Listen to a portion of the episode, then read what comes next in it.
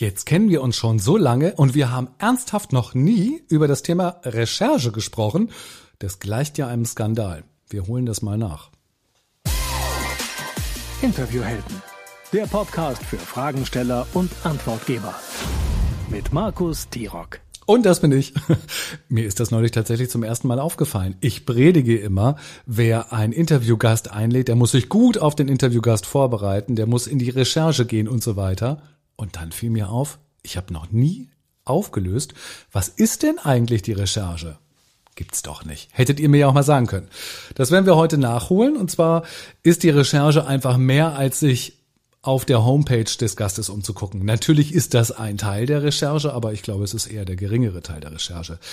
Es reicht auch nicht, einfach nur den Namen einmal zu googeln und dann mir die ersten drei Ergebnisse anzugucken. Auch das finde ich ist nicht ausreichend, sondern es gibt andere Wege und andere Orte, wo ich spannende Informationen finde, ähm, die ich benötige, um ein richtig gutes Interview vorzubereiten. In welchen Teilen reden, also über welche Teile reden wir eigentlich, wenn wir über ein Interview reden? Wir reden darüber, dass wir einen Gast einladen und dann irgendwann das Interview führen. Und dazwischen, was ist da? Da sind eben diese drei Teile. Da ist das ähm, Recherchieren, da ist die Recherche, das ist ein Teil. Der zweite Teil, der mir genauso viel Spaß macht, muss ich gestehen, wie die, die Recherche, ist das Konzipieren. Und der dritte Teil ist dann, ich kann mich gar nicht entscheiden, welcher Teil mir am, am, besten gefällt. Der dritte Teil ist dann eben das Interview auch tatsächlich zu führen. Diese drei Teile gibt es und ich finde, ähm, dass alle drei Teile wahnsinnig viel Spaß machen. Was ist denn jetzt dieses Recherchieren? Ich finde, man kann das ganz gut mit einem Puzzle vergleichen. Wenn wir allerdings eine Puzzlekiste aufmachen, dann steht da vorne schon drauf, dieses Puzzle ist mit 1000 Teilen befüllt. Da ist eine Plastiktüte drin, da sind dann eben diese, also früher war das so, ich weiß nicht, ob es noch immer so ist. Also da ist diese Plastiktüte drin und dann sind da eben 1000 Teile drin. Und dann gießen wir diese 1000 Teile auf den Tisch und dann fangen wir an, das Ganze zusammenzubauen. Dieses Zusammenbauen, das ist im Grunde schon die Konzeptionierung oder die Konzeptionsphase. Und das Recherchieren, das unterscheidet eben zu einem Puzzlespiel. Wir wissen nicht, wie viele Teile wir recherchieren müssen. Wir wissen auch nicht, wie lange diese Recherche, diese Recherche dauert. Ähm, denn anders als bei einem Puzzle, wo es eben draufsteht, hat 1000 Teile, dauert 17 Stunden, ähm, ist das Recherchieren ein bisschen grenzenlos. Und genau da liegt auch die Gefahr. Das heißt, wir können sehr oberflächlich und ganz kurz recherchieren. Das dauert dann vielleicht 20, 30 Minuten. Ich habe schon Interviews geben müssen, wo offensichtlich die Fragensteller innen weniger als 20 Minuten sich mit meinem Thema und mit mir auseinandergesetzt hat, dann bin ich immer ein bisschen betrübt, weil ich das natürlich irgendwie spätestens an Frage zwei schon merke. Ähm, und wir uns ja eigentlich darüber im Einigen oder im Klaren sind, dass man ähm, ein bisschen ein bisschen Zeit aufbringen sollte, um einen Gast eben auch vernünftig und gebührend zu recherchieren und dann eben zu interviewen. Also nochmal zurück. Ähm, eine halbe Stunde kann es dauern, aber es kann natürlich auch zehn Stunden dauern. Es gibt Recherchen, die dauern Tage oder Wochen. Das machen wir natürlich nicht in Form eines Podcastes. Das sind dann die KollegInnen ähm, von großen Medienhäusern, die äh, große Fälle recherchieren, die tatsächlich über Wochen oder über Monate geht. Da wollen wir gar nicht drüber reden heute. Ähm, aber trotzdem sollte man sich irgendwie einen gewissen Rahmen setzen, weil ich kenne das, dass man das Gefühl hat, oh, eigentlich müsste ich noch mehr lesen und da gibt es vielleicht noch ein YouTube-Video und ach, die Person hat sogar ein Buch geschrieben, vielleicht bestelle ich das Buch und lese es mal quer und so weiter. Und dann äh, vergeht einfach doch wahnsinnig viel Zeit. Das soll es nicht sein, aber ähm, 20 Minuten finde ich halt auch ein bisschen wenig. Also vielleicht können wir uns einigen, dass wir als Recherchezeit naja, sagen wir mal eine Stunde bis zwei oder drei Stunden vielleicht für unseren Gast ansetzen. Und ich hoffe, dass jetzt nicht alle irgendwie die Luft anhalten und sagen, was, drei Stunden? Da ist dann die Konzeptionierung, also das Zusammenbauen der Fragen ist dann auch schon da mit drin. Ähm, aber ich bin davon überzeugt, dass eben ein, ein gutes Interview eben auch ein bisschen Zeit braucht. So, jetzt haben wir ein bisschen den Rahmen geklärt und jetzt denken wir mal drüber nach, was ist es denn jetzt? Was macht denn das Recherchieren aus? Ich würde das mit einem Profiler vergleichen. Das bedeutet, ich fange an, Einzelteile zu sammeln die erstmal gar nicht zusammenpassen und die vielleicht auch gar nicht zusammengehören und die vielleicht auch niemals zusammenpassen werden. Darum geht es aber im ersten Moment nicht. Das ist ähnlich eines Brainstormings. Da geht es nicht darum, etwas zu bewerten, sondern es geht darum, etwas einfach zusammenzustellen. Das heißt, ich äh, stelle zusammen, um eine Persönlichkeit gänzlich irgendwie abzubilden oder eine Biografie der Persönlichkeit. Vielleicht ist es auch nur eine, eine Tätigkeit dazu suche ich eben alle Puzzleteile, die ich zusammenfinden kann. Und äh, mir persönlich, da ist natürlich jeder anders, mir persönlich fällt es leichter in dieser Phase das Ganze handschriftlich zusammenzusetzen und aufzuschreiben, wenn ich so recherchiere. Ähm, ich habe natürlich auch festgestellt, dass das nicht unbedingt hilfreich ist, weil wenn man dann zum Beispiel den Ort verändert und man ist auf Reisen und dann hat man irgendwie sein dickes Buch, das Recherchebuch irgendwie nicht dabei, ist das natürlich auch blöd. Man kann später vielleicht nicht so schnell wieder reingucken. Deswegen versuche ich mich mittlerweile auch daran, das von Anfang an digital zu machen. Manchmal mache ich sogar so, dass ich es handschriftlich mache und dann mache ich ein, ein Screenshot oder ein, ein Screenshot, also eine Fotografie davon ähm, oder ein Scan und digitalisiere es damit oder sowas. Aber ich finde, das ist eine, eine wichtige Phase, wo ich eben diese Informationen nicht nur finde, sondern sie auch irgendwie behalte, auswendig lerne, integriere, diese Person dadurch kennenlerne. Ähm, und tatsächlich kann ich dann, solange das Interview dauert, eben auf diese Informationen in meinem Kopf auch zugreifen. Und das hat sicherlich auch etwas damit zu tun, dass ich eben die Information handschriftlich zusammentrage. Dadurch verfestigt sich das Ganze. Das Ziel ist am Ende, ja Muster zu erkennen. Also ähm, zu sehen, welche Teile passen zusammen, clustern, also zu clustern, dass ich sage, okay, hier kann ich eine Überschrift machen und die Teile, die ich recherchiert habe, passen alle in, genau in dieses Thema. Also clustern und Muster erkennen ist sozusagen das Ziel der Recherche. Über einen Punkt haben wir noch nicht gesprochen, der aber, ich finde, sogar schon in der Recherche wichtig ist, später im Interview aber auch sehr wichtig wird. Das ist die Unterscheidung zwischen zur Person und zur Sache. Denn ich kann Informationen finden, die zur Person gehören. Das wären zum Beispiel biografische Ereignisse, das können Lebensumstände sein, das sind aber auch solche Punkte wie Familie und Freunde, also das, was wir unter sozialem Umfeld verstehen können. Das kann Bildung sein, Herkunft, ein Wertesystem. Das alles gehört zu einer Person. Das ist etwas Persönliches. Manchmal ist es sogar etwas Privates. Und dann gibt es Informationen, die ich finde, die passen eher zur Sache, also unter der großen Überschrift zur Sache. Das kann zum Beispiel ähm, das Expertenthema dieser Person sein. Nehmen wir mal an, ich lade eine Social Media Expertin bei mir ins Interview, dann ist alles, was inhaltlich zum Thema Social Media gehört, etwas, was ich eben zur Sache kategorisieren würde. Das kann konkrete Tipps sein, das kann eben äh, tatsächlich auch Social Media Trends oder, oder Strategien sein, das kann Angebote von der Person sein, das kann Case Studies sein.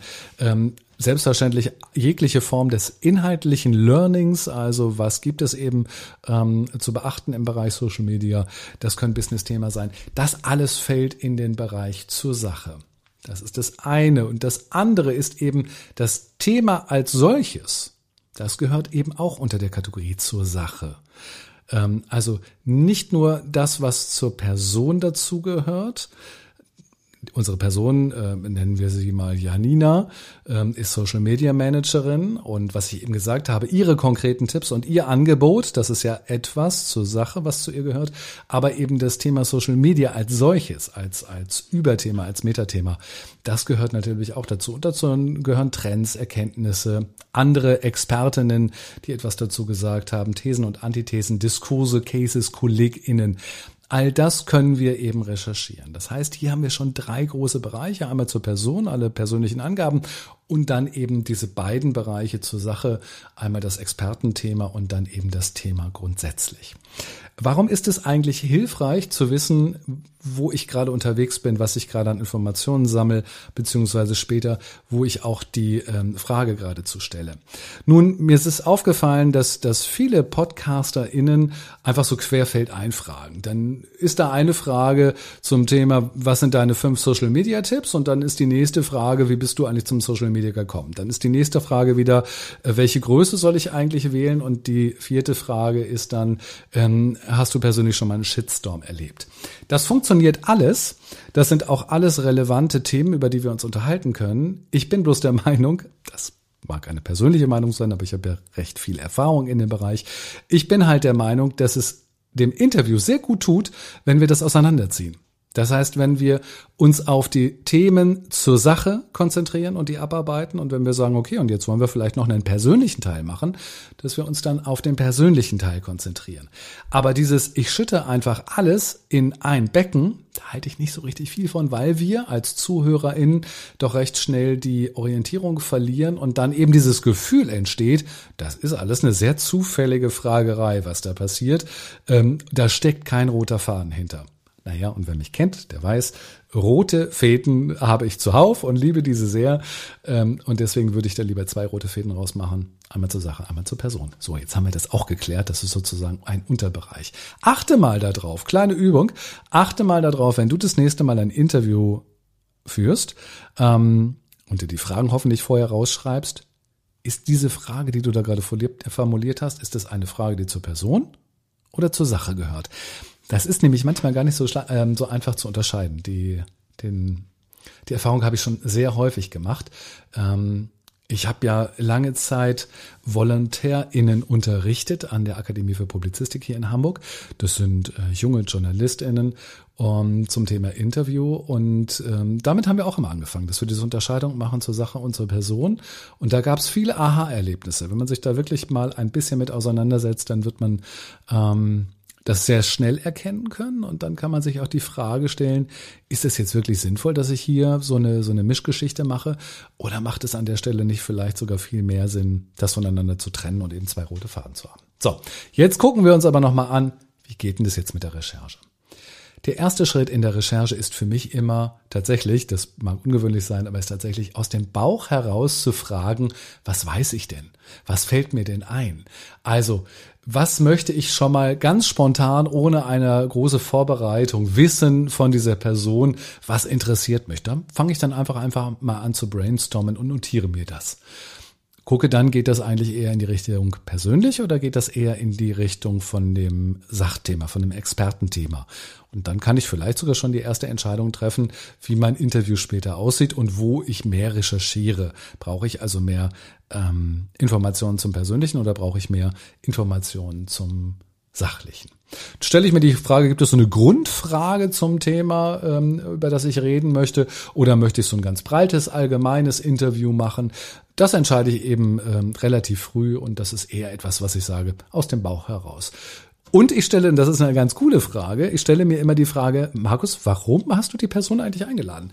Warum möchtest du mit dieser Person ein Interview führen? Ähm, manchmal hat man sich, während man diese während man die Einladung ausspricht, dann noch gar nicht so richtig Gedanken drüber gemacht. Ähm, aber es lohnt sich, diese Gedanken mal zu machen und ähm, dann festzustellen, ah, das ist also der Punkt, über den ich mich eigentlich nur unterhalten möchte. Das ist sehr spannend. Das sollte man berücksichtigen.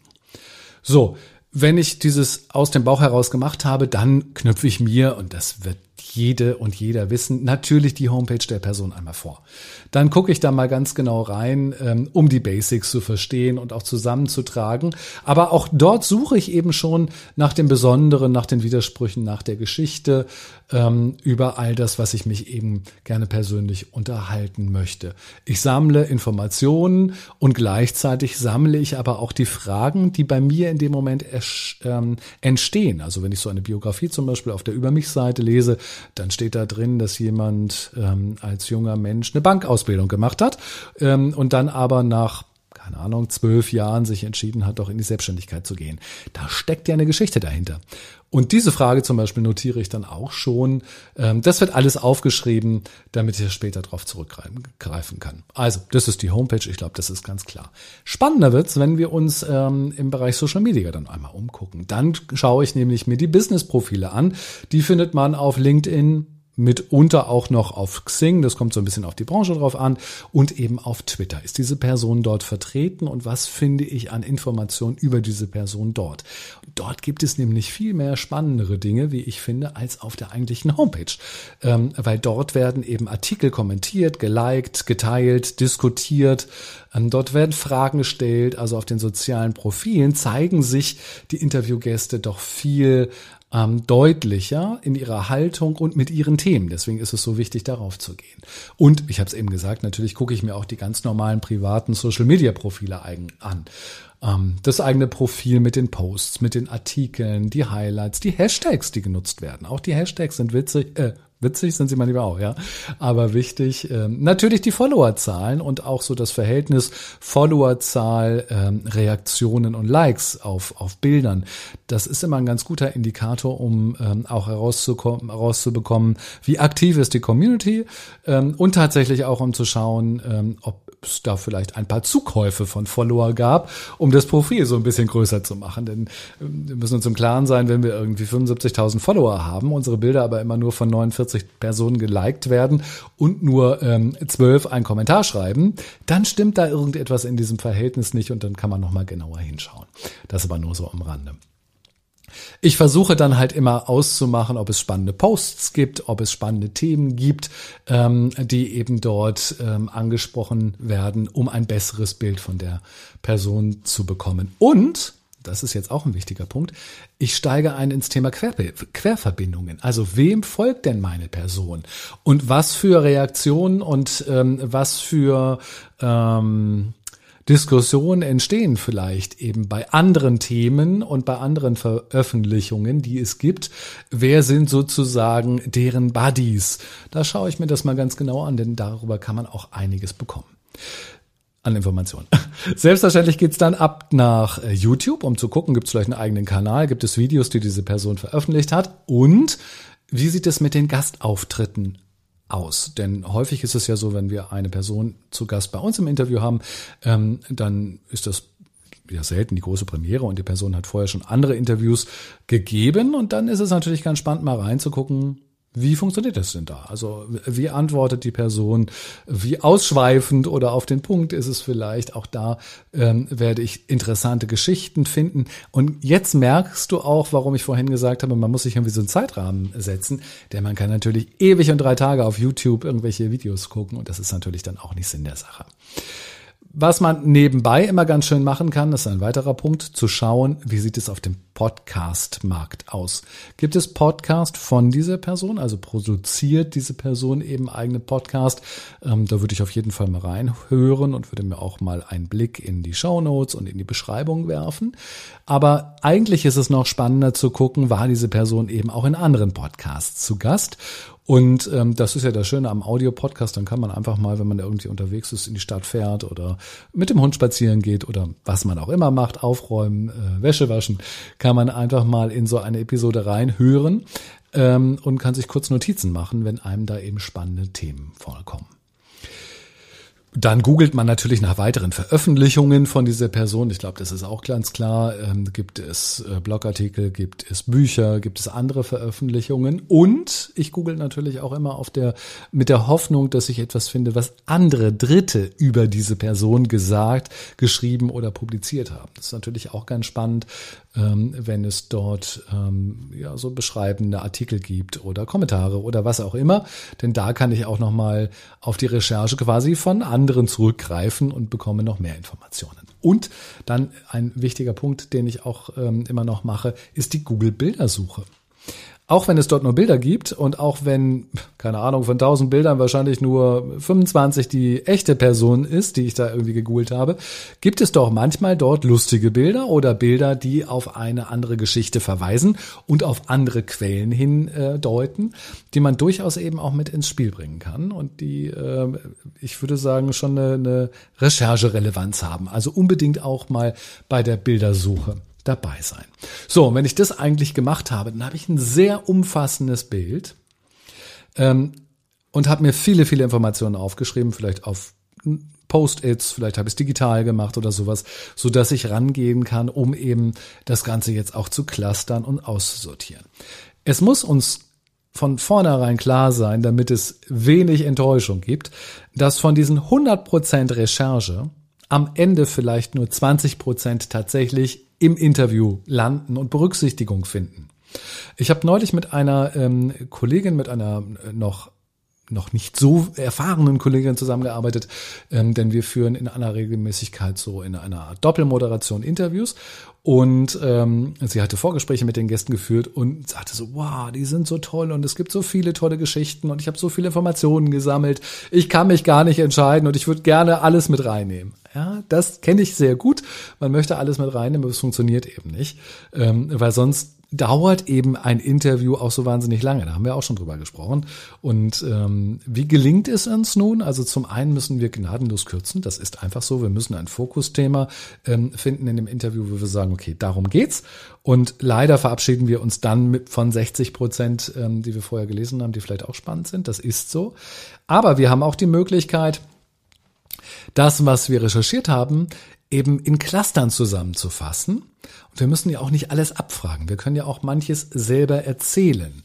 Das hilft auch ganz gut, um ein bisschen Geschwindigkeit reinzubringen und vielleicht dann doch noch die ein oder andere spannende Anekdote ähm, oder das ein oder andere spannende Thema mit reinzubringen. Also das ist auch eine gute Möglichkeit, aber am Ende wird es so sein, wir werden einfach auf ganz viel verzichten müssen, was wir vorher mühsam zusammengetragen haben.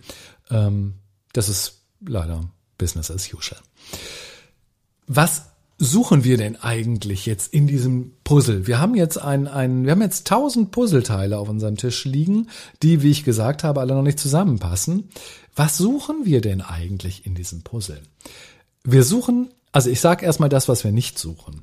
Wir suchen in der Regel nicht das Normale. Wir suchen nicht das Übliche. Wir suchen nicht das, was wir erwarten können, sondern wir suchen das Besondere, das Außergewöhnliche. Wir suchen nach dem Widerspruch.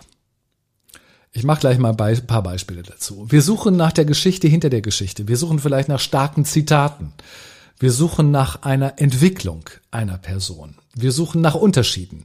Wir suchen nach Ecken und Kanten. Wir suchen nach den Hintergründen. Wir suchen nach den Motiven. Wir suchen nach den möglichen Regeln und den Brüchen, die dazugehören. Vielleicht suchen wir nach Vorbildern, wir suchen nach Erfolg und gleichzeitig suchen wir nach Misserfolg. Das suchen wir. Also wir suchen, du merkst es schon, wir suchen relativ schwarz-weiß. Es geht gar nicht so sehr darum, alles so wahnsinnig differenziert zu sehen, sondern wir suchen eher nach dem Plakativen. Das ist das, was unsere Zielgruppe interessieren wird.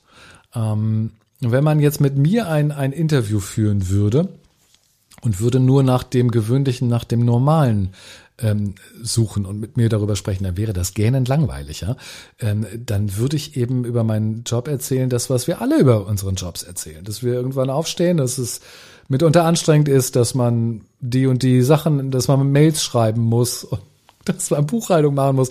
Keine Ahnung. Das will keiner wissen. Das, also erstmal erwartet das jeder, ähm, weil man es kennt und das ist natürlich überhaupt nicht unterhaltsam und es ist überhaupt nicht besonders wir suchen doch jetzt das Besondere. Okay, was könnte besonders sein? Und da gibt es so eine Geschichte, die habe ich in der letzten Zeit ähm, preisgegeben, kann man sagen, ja.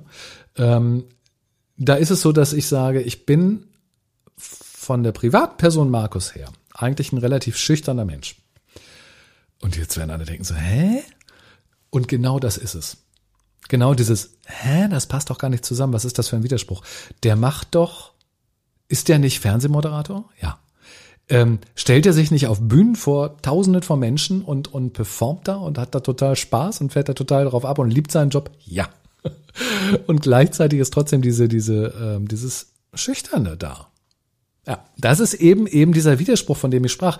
Das ist interessant. Da könnte man jetzt drüber nachdenken und darüber könnte man drüber reden. Ähm, und so etwas suchen wir.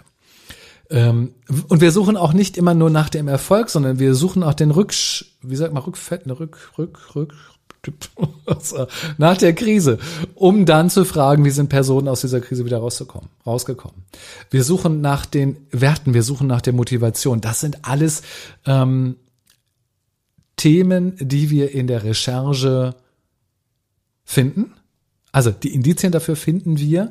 Jetzt müssen wir es identifizieren und dann müssen wir dann in der Konzeptionierungsphase, da reden wir heute gar nicht drüber, da müssen wir dann sozusagen Fragen draus entwickeln, ähm, um eine Person damit kennenlernen zu können. Und dann wird es spannend. Das ist natürlich ein besonderer Bereich des Interviews. Es kann man, glaube ich, naja, man kann es schon ein bisschen verallgemeinern. Also nehmen wir mal an, ähm, wir würden ganz technisch auch über eine Case Study sprechen ähm, oder über, mh, hm, wie muss eine Homepage aufgebaut sein oder sowas. Und auch da würde ich natürlich hingehen und würde irgendwie nach Widersprüchen gucken und würde, ähm, würde gucken, dass ich eben ähm, etwas finde, was nicht so erwartbar ist, was etwas Geheimes hat, äh, was das Besondere hat und so weiter. Denn dann macht es das spannend. Also das sind schon ähm, spannende Punkte und wir sollten uns Gedanken darüber machen, was suche ich eigentlich. So, jetzt haben wir gehört ähm, oder jetzt haben wir uns darüber Gedanken gemacht, auf welche Suche sind wir eigentlich gegangen? Also worauf wollen wir eigentlich hinaus? Ich habe euch viele unterschiedliche Plattformen genannt, wie wir suchen können. Wir haben die Unterscheidung zwischen zur Person und zur Sache gemacht. Und damit haben wir das Thema Recherche schon mal gut abgedeckt. Ich glaube, ihr habt jetzt einen oder du hast jetzt einen ganz anderen ähm, Blick auf das Thema Recherche und hast eine bessere Vorstellung davon, wie du beim nächsten Mal deine persönliche Recherche eben nochmal anders machen kannst. Ich werde das Ganze nochmal zusammenfassen und ich habe irgendwie Bock darauf, da ein bisschen Musik drunter zu legen. Äh, muss ich mal kurz machen. Ich habe das nicht vorbereitet. Wo ist die Musik? Ich glaube. Mal sehen, ob sie mir gefällt. Oh, so ein bisschen Klaviermusik. Aber die ist viel zu kurz. Ist egal. Hier kommt die Zusammenfassung. Also, erste Frage. Warum möchte ich die Person eigentlich interviewen? Die zweite Frage. Welche Fragen und welche Ideen und Themen bringe ich eigentlich aus dem Bauch heraus mit? Drittens, was gibt die Homepage her? Viertens, was für Informationen bekomme ich auf all den unterschiedlichen Social-Media-Kanälen? Fünftens, was hat die Person veröffentlicht? Sechstens, was haben andere über diese Person veröffentlicht? Siebtens, was finde ich an Bildern? Und achtens, was sind die Basics des Themas? Und da habe ich noch gar nicht zugesagt, ne? Das ist ein Punkt, den ich gerade eben vergessen habe. Ich habe mir so eine schöne Mindmap gemacht. Und über den Punkt bin ich einfach drüber hinweggegleitet. Ähm, und obwohl ich jetzt sozusagen eigentlich schon am Ende des Podcasts angekommen bin, das möchte ich doch nochmal irgendwie nachholen. Das kann ich nicht so stehen lassen. Ähm, ich habe ja am Anfang gesagt, wir recherchieren nicht nur das, das Experten, ähm, also die, die, die, also das ist ein bisschen schwierig zu beschreiben. Wir, auf der einen Seite haben wir das alles zur Person, dann haben wir das zur Sache, also das Angebot einer Social Media Expertin ist das zur Sache. Und dann haben wir aber das reine Thema Social Media, das reine Thema, was nichts mit der Person zu tun hat, sondern was ein Fachthema ist. Und das sollten wir natürlich auch nochmal recherchieren, ähm, denn hier können wir auch gucken, was gibt es für Trends, was gibt es für ähm, Antithesen, was gibt es für Expertinnen und für Leute, die irgendwie die Diskussion bestimmen ähm, und über diese Punkte können wir selbstverständlich dann eben im Interview auch nochmal sprechen. Das ist sozusagen eine dritte Ebene, die ich tatsächlich eben vergessen habe mit unterzubringen. Kinders, gut, dass ich diese Zusammenfassung vorbereitet habe und mir der achte Punkt eben gerade ein bisschen komisch vorkam. Wow, ich hoffe, ich hoffe, dass ich ähm, damit einige Ausrufezeichen bei euch in den Köpfen ähm, hervorgerufen habe, dass du eine Idee hast, eine andere Vorstellung davon, wie du beim nächsten Mal recherchieren wirst, ähm, dass du dir vielleicht nochmal so einen Recherche-Leitfaden dir aufschreibst. Das kann ich vielleicht irgendwann auch mal im Nachgang machen. Das wäre vielleicht so ein schönes Freebie oder sowas, aber habe ich jetzt gerade nicht parat. Ähm, das könnte ein guter Tipp sein, damit du beim nächsten Mal deine Gäste noch besser recherchieren kannst. So, zu dem Recherchethema passt natürlich ganz hervorragend ein Thema ähm, meines Workshops. Da geht es ja nämlich darum, eben diese Recherche zusammenzufassen, und zwar die Recherche über die eigene Person, über die eigenen, über den eigenen Expertenstatus, um das anderen Leuten zur Verfügung zu stellen, die uns einladen die uns in ihren Podcast einladen oder die in uns einladen in deren YouTube-Kanal oder was auch immer. Also wo wir als Experten auftreten. Ähm, da ist es total hilfreich, wenn man so eine Art Infosheet abgibt, wo eben alles Wichtige, alle rechercherelevanten Themen über einen selber schon drinstehen. Damit spart man nämlich dem Gast, der gastgebenden Person wahnsinnig viel Zeit. Dazu mache ich einen Workshop. Ähm, ich will da gar nicht jetzt lang drauf ähm, rumreiten, sondern da sage ich nur, wenn du Bock drauf hast, wenn du Informationen haben möchtest, du findest einen Link im ähm, den Show Notes. Der Workshop findet statt, der nächste am 16. März. Das ist nicht mehr lange hin. Es gibt auch nicht mehr so wahnsinnig viele Plätze. Also von daher einmal mal kurz drauf gucken, ob dich das Thema interessiert und dann ratzifatzi anmelden und dann sehen wir uns und können persönlich zusammenarbeiten, hätte ich große Lust zu. Also einfach mal machen, das ist das eine. Und das andere, da möchte ich auch nochmal darauf hinweisen, ich habe unfassbarerweise etwas vorgenommen. Das ist schon ganz schön lange her. Ich habe ja irgendwann, vielleicht erinnerst du dich auch noch, irgendwann gesagt, jetzt muss ich mich mal langsam um das Thema SEO kümmern. Ähm, weil was hilft es mir, wenn ich all die schönen Sachen veröffentlichen und keiner findet im Netz? Ist ja auch ein bisschen blöd. Das habe ich gemacht, habe viel gelesen, viel recherchiert, viel gelernt, ähm, auch den ein oder anderen Kurs gemacht, Coaching gebucht und so weiter. Und das Ergebnis ist jetzt ein erster Cornerstone-Beitrag. Das ist so ein mega Blogbeitrag, ähm, den ich geschrieben habe. Ähm, ich weiß gar nicht, wie viele Worte das sind. Ich sag mal 4000 Worte oder sowas, also richtig groß, richtig umfassend. Und zwar komplett zum Thema, wie werde ich zum besten Interviewgast? Also aus der Position der antwortgebenden Person. Da habe ich ja schon verschiedene Podcast-Episoden drüber gemacht und dazu habe ich jetzt einen Cornerstone-Beitrag geschrieben. Wenn du Bock hast, da mal reinzugucken, das ist wie, wie, wie ein Lehrwerk, würde ich sagen. Ich bin sehr, sehr stolz darauf. Ich habe keine Ahnung, ob es funktioniert, was ich mir erhoffe. Ähm, aber ich finde, ähm, der ist echt gut geworden, kann ich, kann ich sagen. Findest du als Link auch in den Show Notes. Und wenn du es dir merken kannst, ist eigentlich ganz einfach. Tirok-training.de, das ist ja meine übliche Seite, tirok-training.de slash Interviewgast. Da findest du den Baba Cornerstone Beitrag. Cornerstone heißt das, weil das eben so umfassend ist. Ähm, ja, und da beantworte ich ganz viele Fragen, wie du eben zum super Interviewgast wirst. Ähm, und das passt ganz gut zu dem Workshop zusammen. Also guck da mal rein, melde dich vielleicht zum Workshop an, ich hätte total Lust darauf. Und ähm, ja, und dann beim nächsten Mal gehst du ganz fröhlich ran, recherchierst mal anders, nimmst dir Zeit, machst es dir gemütlich, ähm, machst dir vielleicht, machst dir ein, schön, schönes Getränk, einen Kaffee oder einen Tee oder sowas und genießt mal richtig die Zeit, Puzzleteile zusammenzustellen und die dann später eben auch zusammenzubauen und guckst mal, was daraus wird. Das wird ein anderes Erlebnis sein und es wird ein viel besseres Interview. Ich schwöre. In diesem Sinne wünsche ich alles Gute und freue mich, wenn wir uns bald wieder hören. In diesem Sinne, tschüss und auf Wiedersehen.